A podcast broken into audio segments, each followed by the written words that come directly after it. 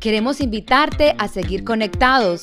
Hoy iniciamos una nueva serie titulada Corazones Evidentes, basada en los frutos del Espíritu Santo. Esta serie merece ser compartida. Piensa en alguien y envíasela. Contamos contigo para que esa comunidad crezca cada día más. Gracias por escucharnos.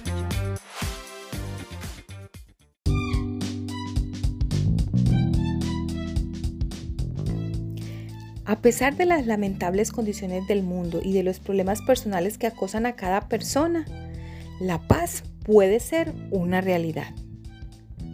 Últimamente el tema de la paz ha ocupado un lugar prominente tanto en la vida como en el pensar de las personas en todo el mundo, más cuando la paz mundial se ve amenazada y muchos países son involucrados en la guerra. Las noticias muestran vivas imágenes del sufrimiento, la destrucción ocasionada por este conflicto y la gran confusión que ha ocasionado entre las personas.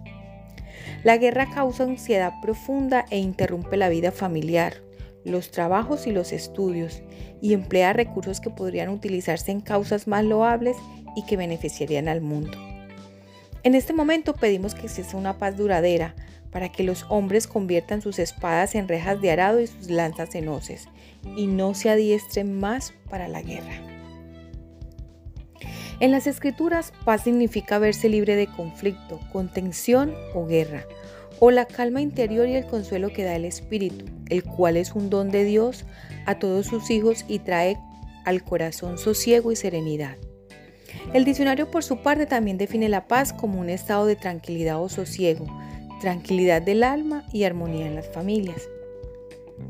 Mientras anhelamos la paz, vivimos en un mundo lleno de miseria, hambre, dolor, angustia, soledad, enfermedad y tristeza. Vemos el divorcio en todo su apogeo con las penas y la angustia que causa, sobre todo en los niños inocentes que están de por medio. Los hijos desobedientes llenan de dolor y de angustia a sus padres. Los problemas económicos causan zozobra y la pérdida del autorrespeto. Seres queridos cometen pecado y en la abominación se olvidan de los principios de Dios y andan por su propio camino y en pos de la imagen de su propio Dios. El valor de la paz es incalculable. Cuando gozamos de paz desaparecen la preocupación y el temor pues sabemos que con la ayuda del Señor podemos hacer todo lo que se espera o se requiere de nosotros. Podemos enfrentar cada día, cada deber y cada desafío y actuar para ser felices. Aún los prisioneros de guerra encarcelados durante mucho tiempo pueden tener paz. Muchos de ellos se han dado cuenta que sus capturadores no pueden privarlos de la libertad de pensar, aun cuando se encuentren bajo las más severas restricciones. A pesar de las funestas condiciones del mundo y de los problemas personales que acosan a cada persona, la paz puede ser una realidad. Y en medio de la turbulencia de la vida podemos gozar de la calma y la serenidad. El que logremos la armonía interior dependerá de la relación que tengamos con nuestro Salvador y Redentor Jesucristo y de nuestra disposición para seguir su ejemplo obedeciendo los principios que nos ha dado.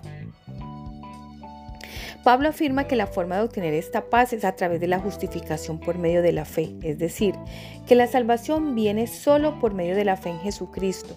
Aunque no podemos sentirlo por fe en Cristo, somos declarados justos delante de Dios. Por medio de su perdón y justificación hemos alcanzado la paz con Dios. Es la paz de Dios que nos deja saber que estamos reconciliados con Él y ahora estamos de su lado. Adicionalmente, aparte de tener la paz de Dios, hemos recibido de su gracia, es decir, su favor inmerecido. Ahora bien, ese es el primer paso para alcanzar la paz y es estar en paz con Dios. Una vez lograda esta armonía, procedemos al segundo paso para consolidar la paz y es desarrollar la paz con el fruto del Espíritu Santo, como un fruto del Espíritu Santo. En Gálatas 5:22 dice, mas el fruto del Espíritu es amor, gozo, paz, paciencia, benignidad, bondad, fe, mansedumbre, templanza. Contra tales cosas no hay ley. Esta paz que se menciona aquí no se limita a la ausencia de conflictos, sino que es una paz interior que proviene de estar en armonía con Dios y con los demás.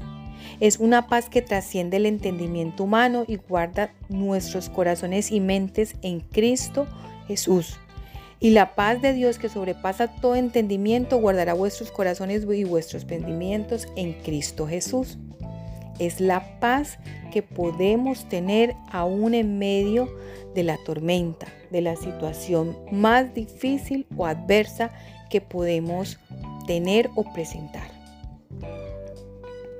La paz que el Espíritu Santo produce en nosotros nos permite vivir en unidad con nuestros hermanos y hermanas y superar las divisiones y conflictos que existen en el mundo. Jesús prometió a sus discípulos la paz que viene de Él. Es una paz que no es como la paz del mundo, sino una que trae descanso y tranquilidad a nuestras almas. Mi paz os dejo, mi paz os doy. Yo no la doy como la da el mundo. No se turbe vuestro corazón, no tengan miedo. Si el pecado nos ha privado de la paz interior, podemos arrepentirnos y pedir perdón de nuestros pecados, reconciliarnos con Dios por medio de su Hijo Jesús y cultivar los frutos del Espíritu Santo para gozar de la paz de Dios.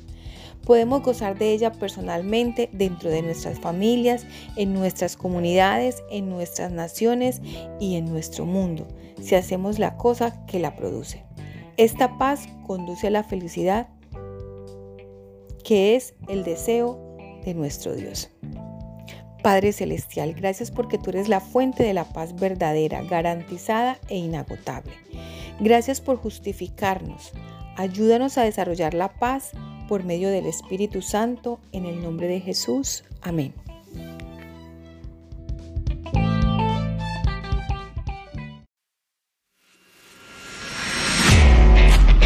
Somos Comunidad Gracia, un lugar pensado para la gente de hoy, que evoluciona de la mano de un Dios tan vigente como en los tiempos pasados.